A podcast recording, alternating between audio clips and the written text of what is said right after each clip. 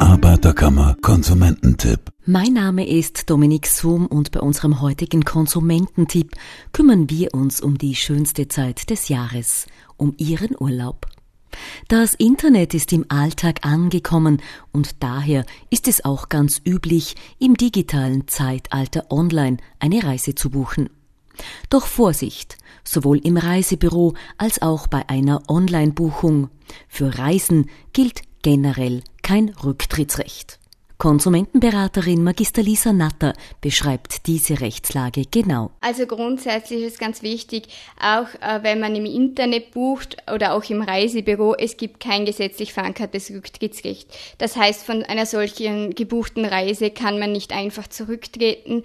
Es gibt dann äh, jeweilige Stornobedingungen beim Reiseveranstalter, die sind dann in seinen allgemeinen Geschäftsbedingungen meistens ersichtlich, sind auch oft unterschiedlich. Die müsste man sich dann dann genau anschauen, unter welchen Bedingungen man die Reise stornieren kann. Nachträgliches Umbuchen kann hohe Kosten verursachen. Teilweise ist es sogar unmöglich. Es gibt Flugtickets, die man nicht umbuchen kann.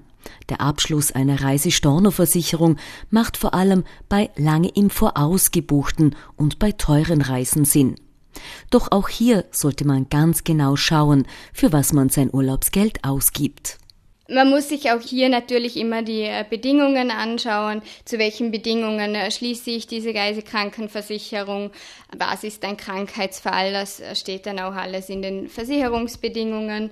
Hier ist auch wichtig darauf zu achten, ob man vielleicht schon so eine Versicherung hat, nicht, dass man noch zusätzlich eine abschließt, die man dann gar nicht braucht. Deswegen immer vorab schauen, hat man schon eine Versicherung, ist man sonst schon versichert und wenn nicht, kann man sich das noch überlegen, zusätzlich eine Reisekrankenversicherung abzuschließen. Wichtig auf Reisen ist immer, dass Sie alles genau dokumentieren, entweder schriftlich oder per Fotografie.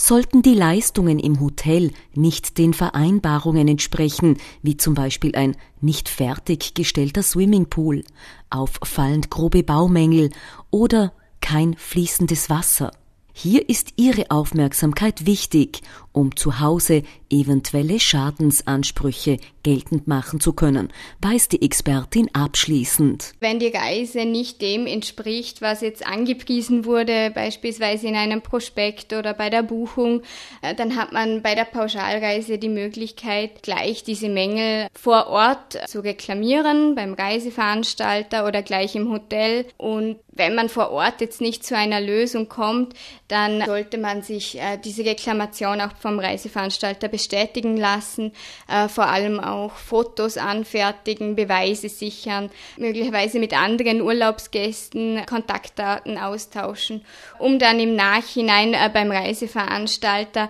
zu versuchen, eine Reisepreisminderung äh, zu erlangen oder womöglich auch Schadenersatzansprüche geltend zu machen. Weitere zahlreiche Tipps und Tricks für Ihre Ferienplanung gibt es im Internet unter www.ak-vorarlberg.at. Hier finden Sie außerdem Informationen zur optimalen Zahlungsmöglichkeit im Ausland.